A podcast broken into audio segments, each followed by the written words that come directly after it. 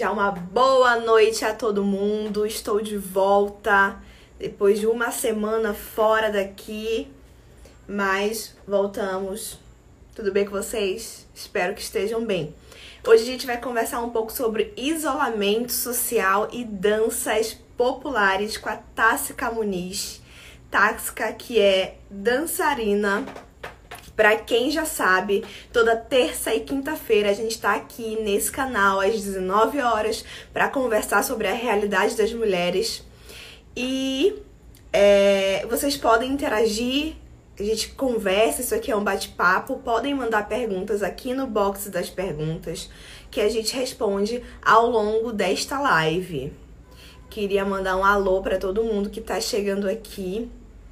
Richard, Camila, beijo, boa noite, Camila. Jaine Sales, minha xará, que eu encontrei de Santa Inês, o município mais quente deste Maranhão. Ingrid, Brenda, Josi, minha vereadora do município de São Luís, beijo para Josi. Valdenia, Valdenia, desculpa, posso ter falado errado o teu nome.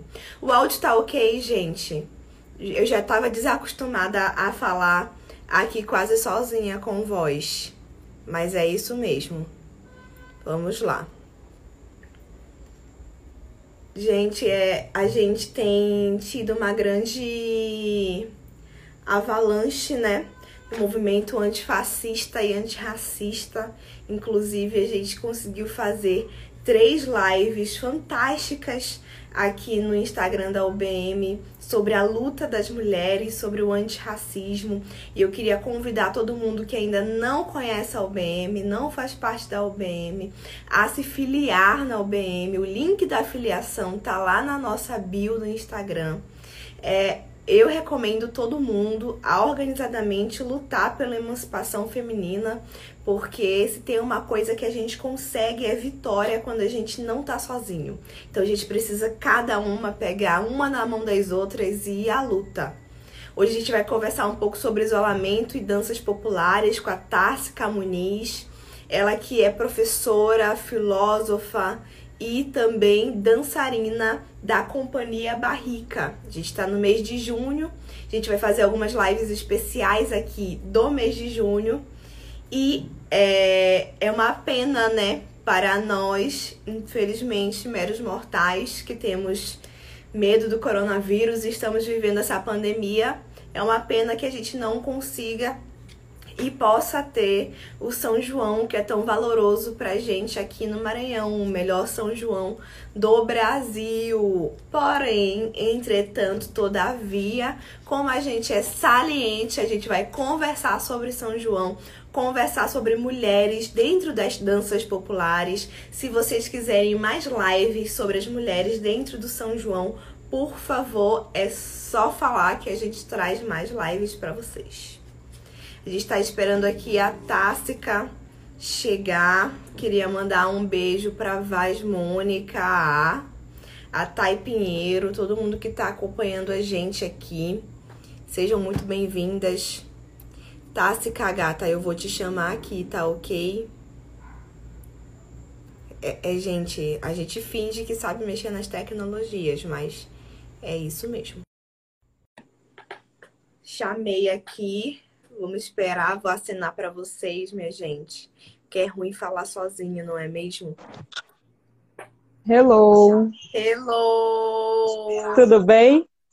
Tudo ótimo, é contigo, mulher. Está me ouvindo bem? Que eu acho que eu não estou ouvindo. Estou aqui ótimo. tentando adaptar. Ótimo. Porque eu moro aqui em um bairro super festeiro, né? Então, tem umas zoadinhas aqui de fundo. Não, não se irritem com isso, por favor. Nada, que isso. Queria dizer que é um prazer para a gente te receber aqui. Que bom que tu topou tá nesse momento com a gente. E para a gente começar, eu queria logo que tu se apresentasse, né? Falar o que, que tu faz da tua vida, quem que tu é. Certinho. Então, bora lá. Boa noite, primeiramente, a todo mundo que está aqui, quem está chegando. Primeiramente, eu gostaria de agradecer o convite da Nádia, inicialmente, Nádia Dutra, uma maravilhosa que tem um trabalho incrível dentro da educação. e lógico, acaba me deixando muito feliz porque eu sou da área também da educação. E a vocês da OBM que fizeram esse convite e eu super quero participar, fiquei muito feliz, porque eu adoro falar sobre cultura, porque eu amo cultura, eu vivo cultura há muito tempo. Então, meu nome, para quem não conhece, quem ainda não chegou agora, meu nome é Tássica Muniz, eu sou socióloga ou cientista política, cientista social, a nomenclatura o de menos nesse momento. Eu atuo como afroeducadora dentro do Instituto IEMA, que é o Instituto de Educação, Ciência e Tecnologia aqui do Maranhão, e sou dançarina e amante da Companhia Barrica há 12 anos.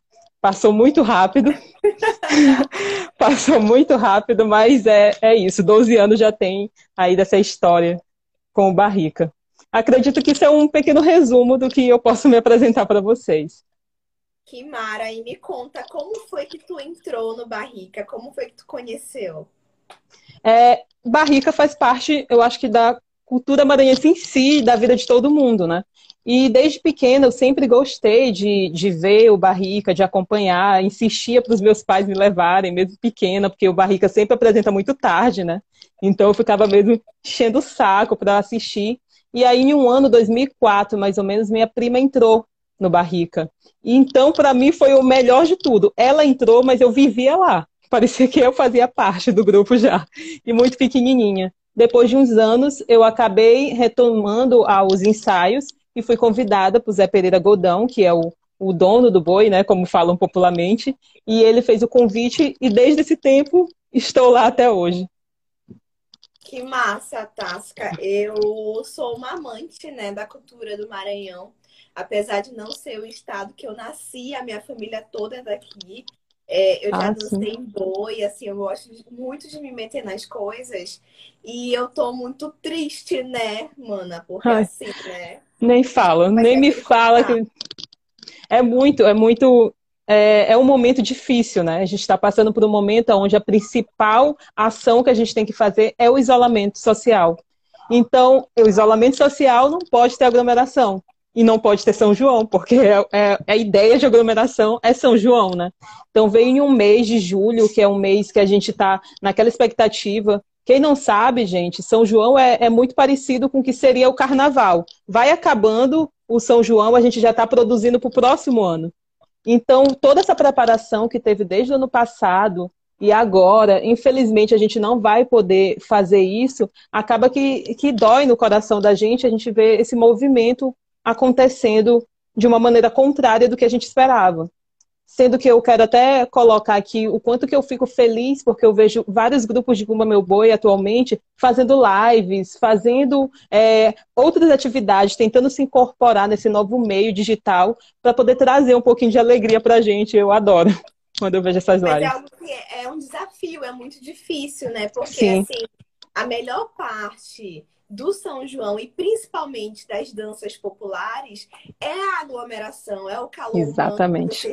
Sem dúvida. Você dançar junto. Então Sem a gente dúvida. tem que, inclusive, se reinventar, porque estudos apontam que por mais que a gente passe por esse momento, a gente vai ter que aprender a viver novamente, como a gente tem aprendido coisas novas, a gente tem aprendido, por exemplo, a lavar as mãos corretamente novamente, a gente tem aprendido a se cuidar um pouco mais. Então, tu acha que isso que vai ter alguma mudança no nosso jeito de curtir o São João?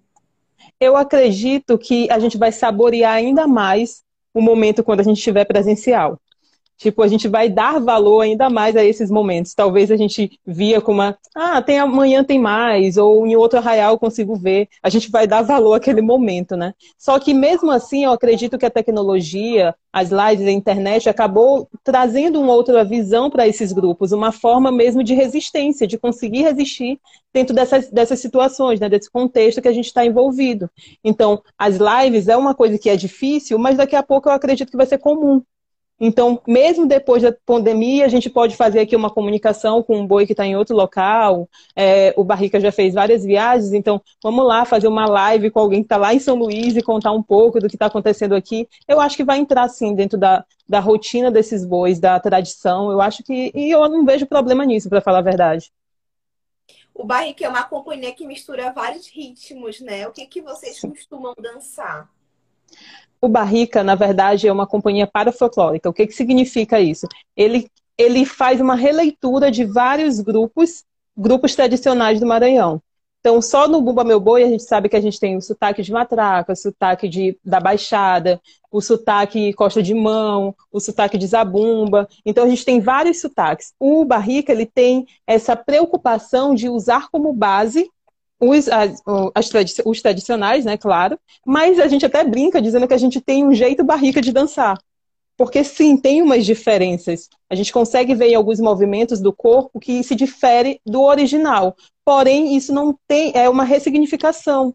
E é tão bonito ver que as pessoas abraçam a companhia barrica de uma forma muito prazerosa, amável, e ficam felizes com a representação, porque realmente eu, eu, digo sempre que é uma homenagem. A gente não quer copiar e nem quer ser melhor, é uma homenagem à nossa tradição. Entendi. E o Barrica é uma companhia antiga, né, dentro do estado, Sim. assim. E Sim, surgiu em 1985.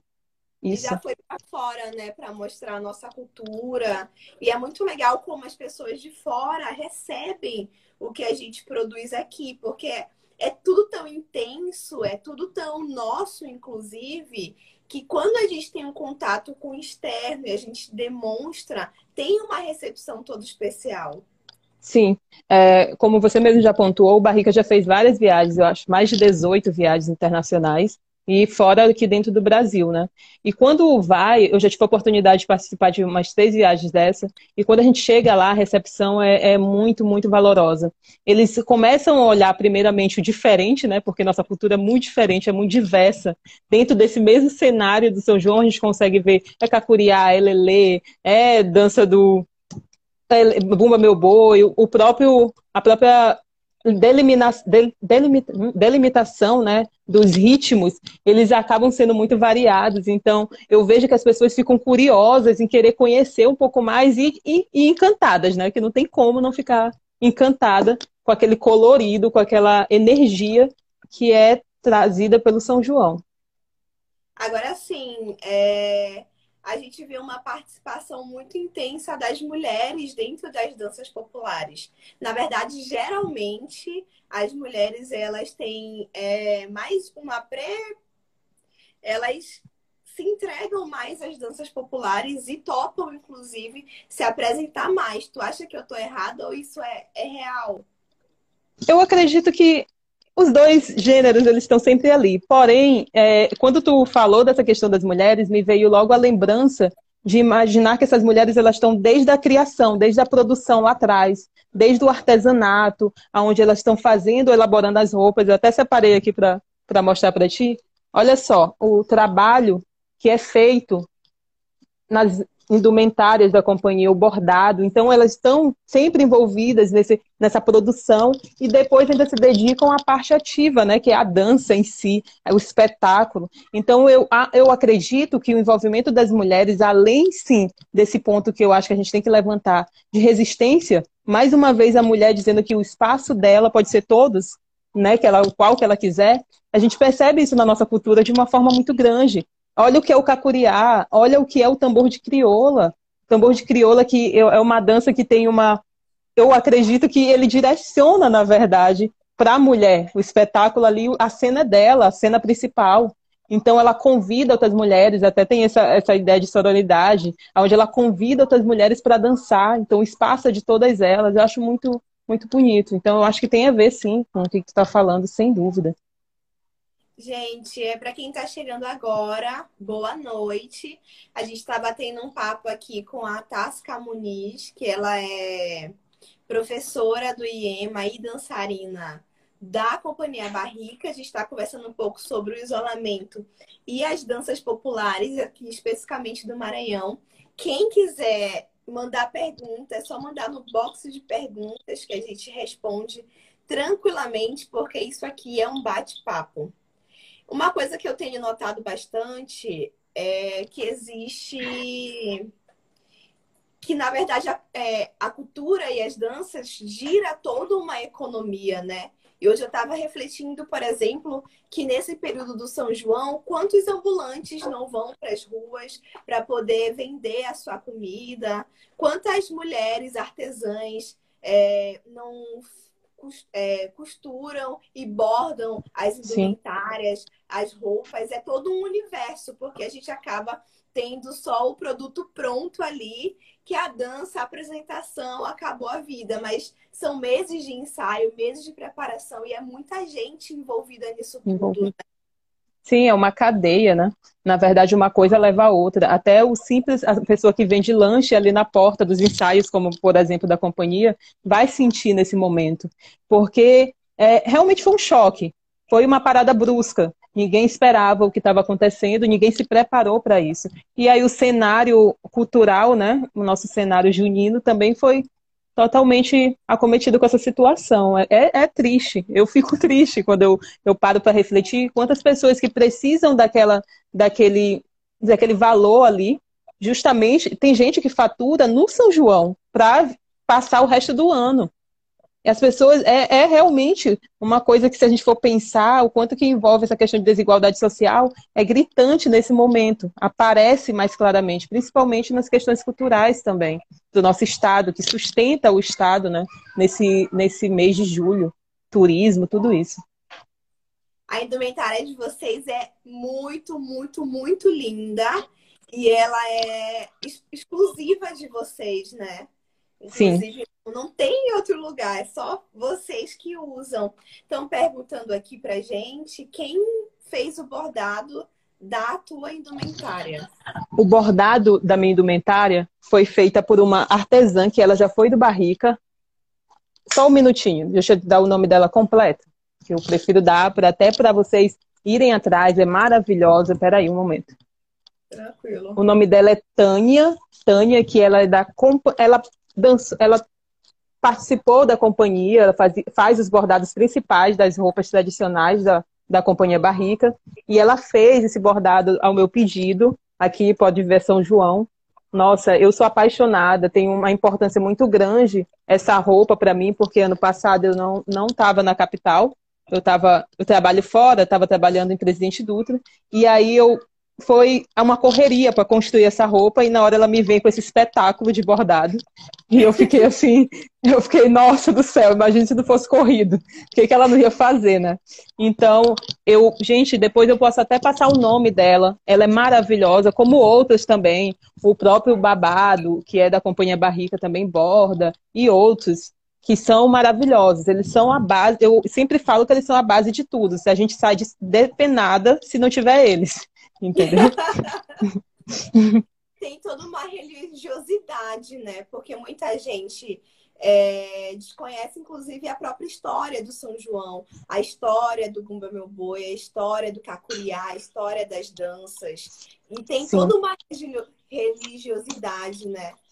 Envolvida. O, dentro da, das religi da, do próprio da cultura maranhense em si, é tudo muito, tudo aparece, né? A diversidade cultural. Então a gente vê é, é, situações que a gente consegue ver elementos da cultura africana, da cultura indígena, dos europeus, está tudo aqui muito dentro desse contexto que a gente vive. Não tem como desprender uma coisa da outra, eu sempre falo isso, parece que está tudo muito secretizado, muito alinhado. Então a religiosidade não cai fora disso. A religiosidade, ela é evidente.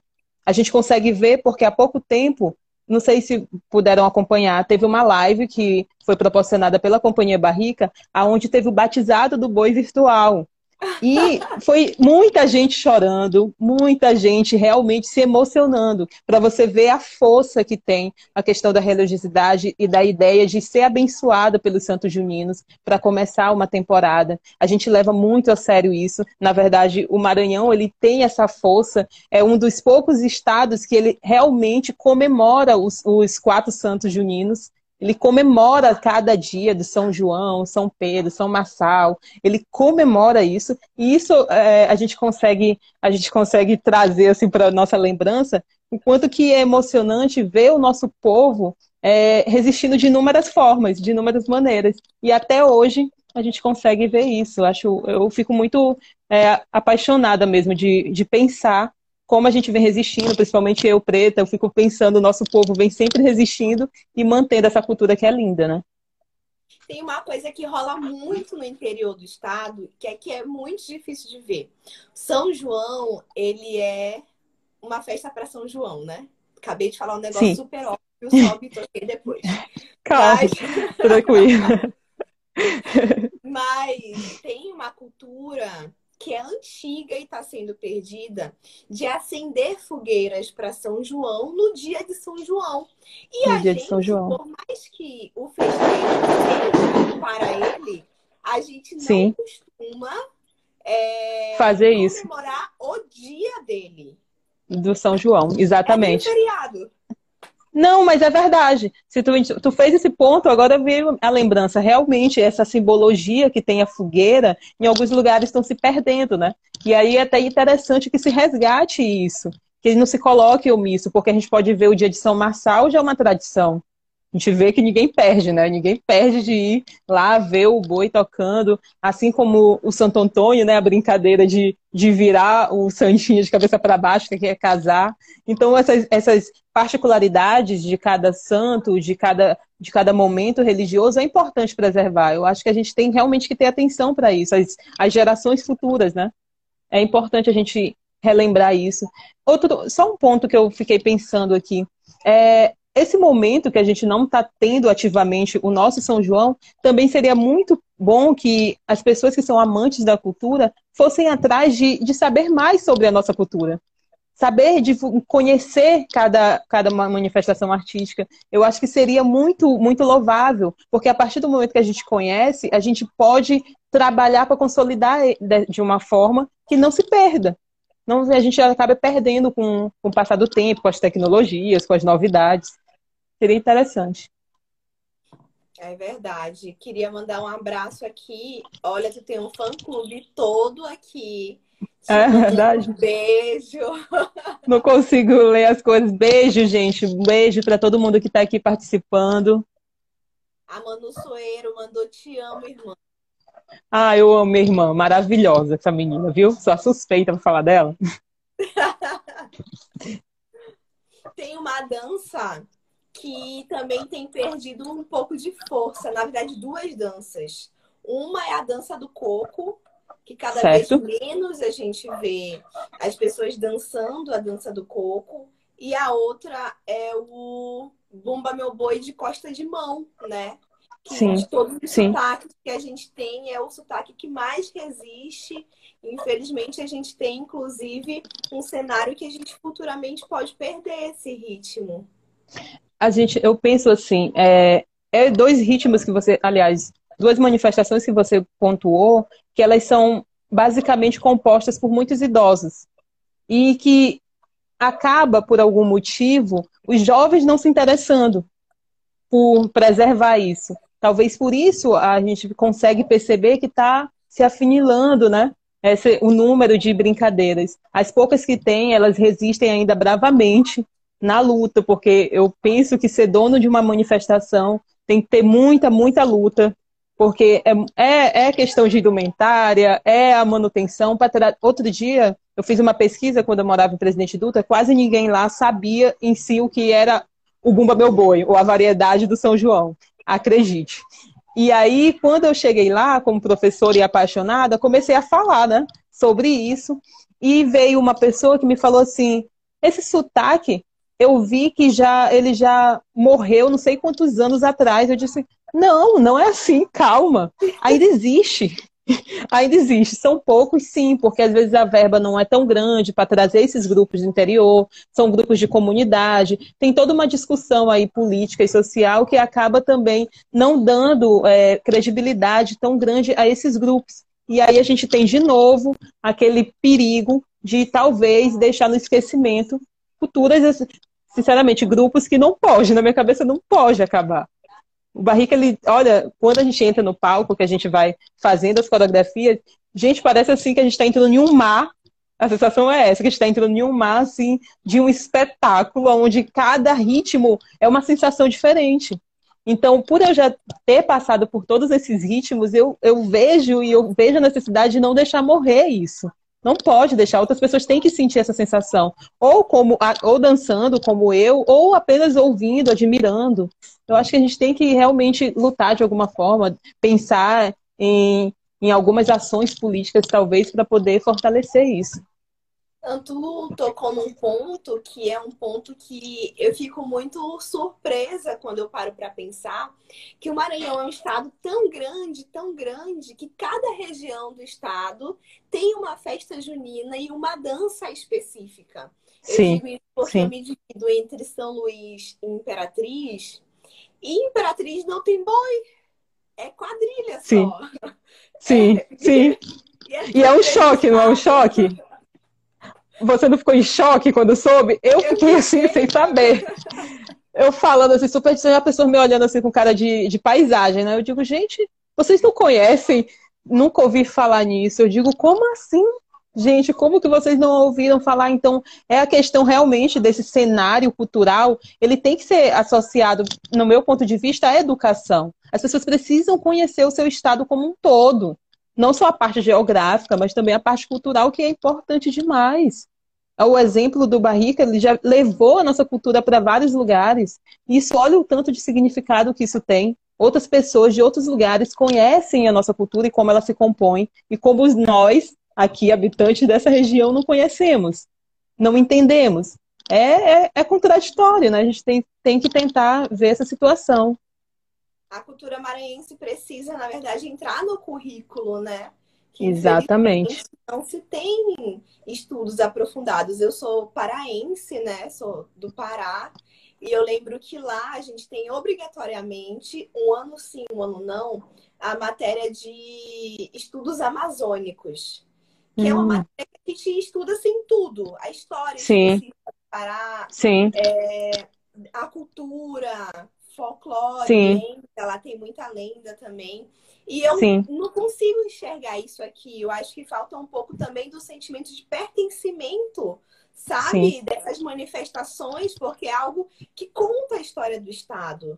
Sim, até porque é, é uma questão simbólica, né? Todos os elementos são muito simbólicos e esse pertencer, ele precisa aparecer, ele precisa ser valorizado. A gente tem é, contato realmente com algumas teorias é na universidade, pelo menos eu. Aqui dentro mesmo da, do, do calendário, né, do currículo escolar, escolar do médio, a gente não encontra tanta, tanto foco nisso. Isso realmente é um déficit. A gente não vê muito falando sobre quilombo, a gente não vê muito falando sobre grupos indígenas. É sempre aí é aquela outra discussão que leva a outra discussão. Sempre é aquela história contada por um grupo, a branquitude, e aí fica meio de lado as minorias é um problema, porque quando a gente vai ver a história cultural do, do nosso Maranhão, é uma história que ela é fundamentada pelas minorias. Começa em, em comunidades. Então, a gente precisa dar voz e credibilidade a esses grupos. Então, é, é realmente uma batalha, né? A gente precisa ver o que a gente faz aí para isso, ações políticas, políticos que estejam por aí, ouçam a gente, dê força para essa cultura não morrer a vereadora Patrícia Lucena está assistindo a gente aqui. Ah, que Queria mandar um beijo. Beijo também. Bem-vinda. Quem quiser mandar pergunta, a gente é só ir lá no box de perguntas que fica do lado dos comentários, que a gente responde tranquilamente, porque isso aqui é um bate-papo. Sim, sim. Precisamos que... de mais mulheres na política, a vereadora falou. Eu super concordo. Sim.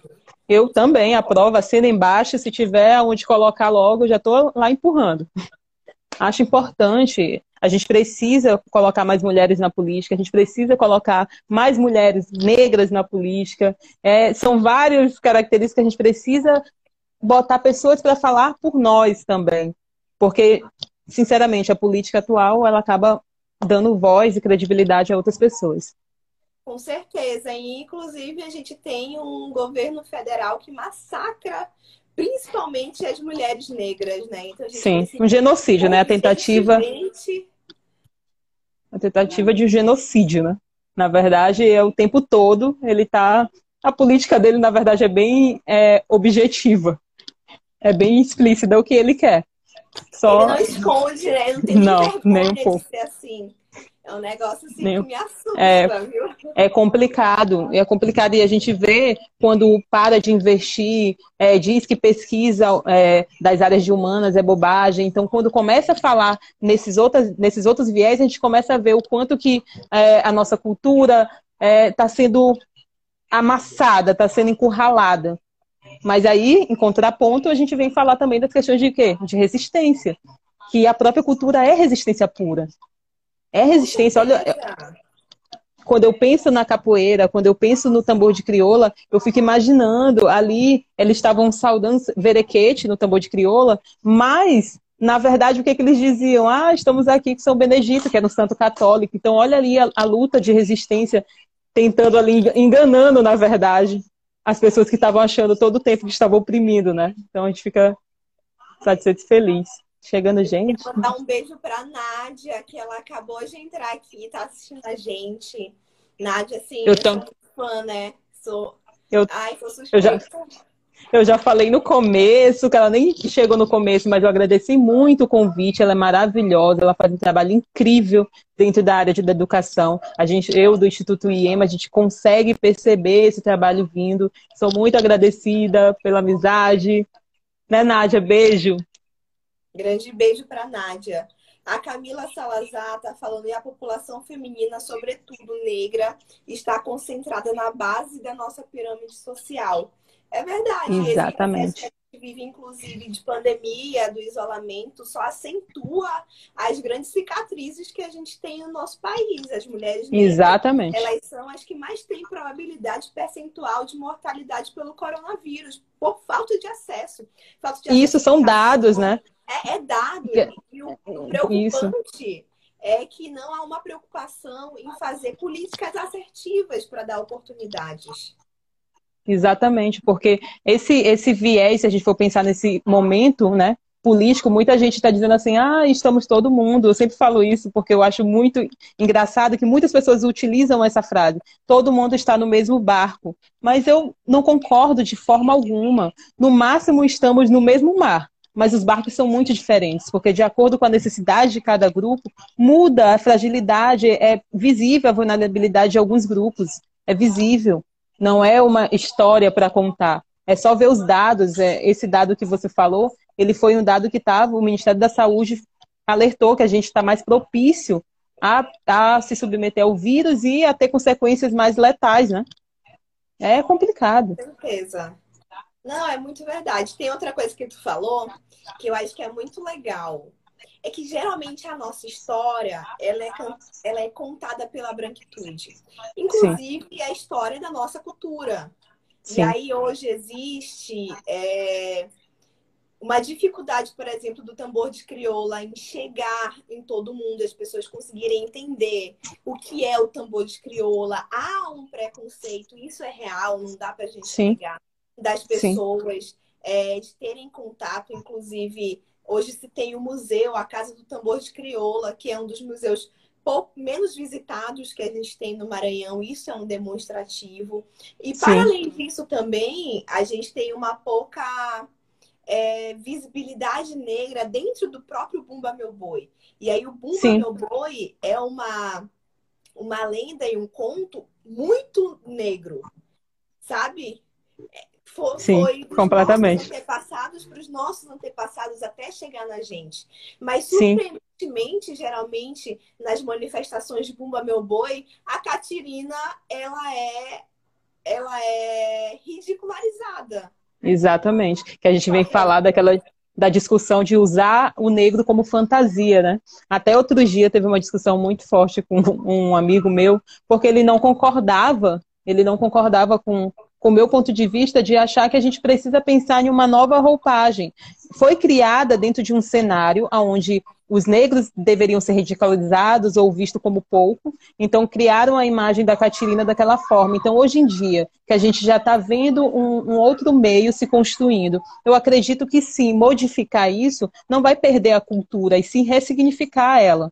E é importante para as discussões que a gente está tendo hoje. É, quando coloca a Catirina uma pessoa branca pintada, é, aquele blackface. Gente, não tem porquê, não tem como eu achar, eu não, vou, eu não vou mentir, sou apaixonada pela cultura, mas eu não tenho como achar legal uma situação dessa, porque acaba simplesmente reforçando um estereótipo, um estereótipo racista, né, que sempre coloca a gente em uma situação inferior, ridicularizada, e não concordo. Mas a gente é, são discussões que eu acho que estão sendo levantadas aos poucos e eu acredito que futuramente isso vai se mudar, vai se perceber de outra maneira. Deus queira, acredito eu. Não, mas é isso, a gente avança aos poucos, a gente já chegou de muito longe, né? Então a gente precisa Sim. cada vez mais mostrar que é resistência, fazer Sim. a cultura prevalecer, ser resistência, a gente nunca esquecer das danças do nosso lugar, né? Que a Exatamente. gente tem na nossa ancestralidade. É, tá, tá, eu queria ver se tu tem alguma consideração final para falar, que a gente já está chegando no final da nossa live. Já Sério quase... mesmo? Nossa é. Senhora, passou é babado, rápido né? demais.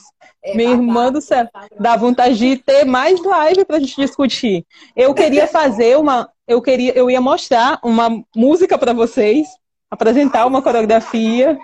E aí eu vou encerrar dessa forma. Antes, então, eu não sei se vai cair durante a minha apresentação. Então, antes eu gostaria novamente de agradecer tudo, tudo que está acontecendo, que vocês, a participação de todos, a sua participação, você é maravilhosa. Eu queria muito discutir a amizade sincera para as próximas conversas sobre esses assuntos, que é muito legal a gente tocar nesse assunto cultura e juntar a cultura com a dança e com essa questão cultural política que eu acredito que está tudo muito alinhado, muito envolvido.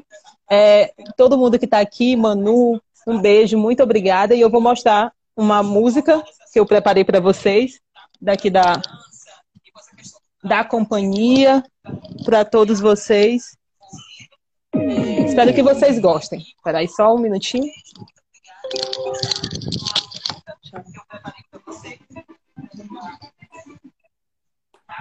Só me, me dá um retorno, vocês estão ouvindo? Não. Vamos lá, vamos preparar. Ai, Vou barricar para vocês. Meu Deus. Eu quero o João. Não tô sabendo lidar.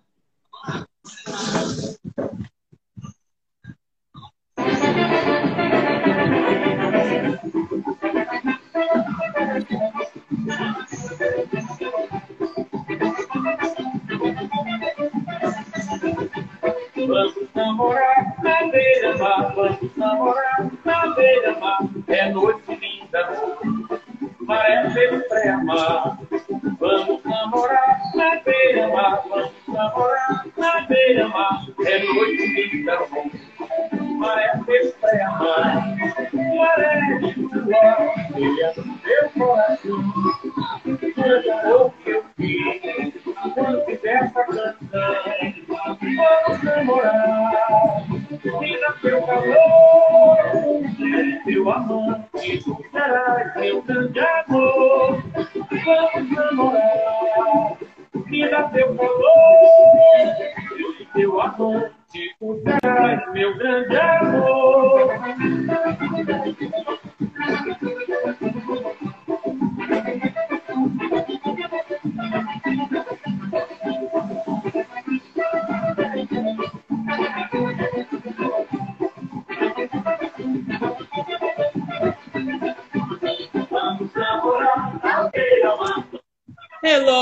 Palhinha. Muito, muito obrigada, gente. Beijo. Beijo.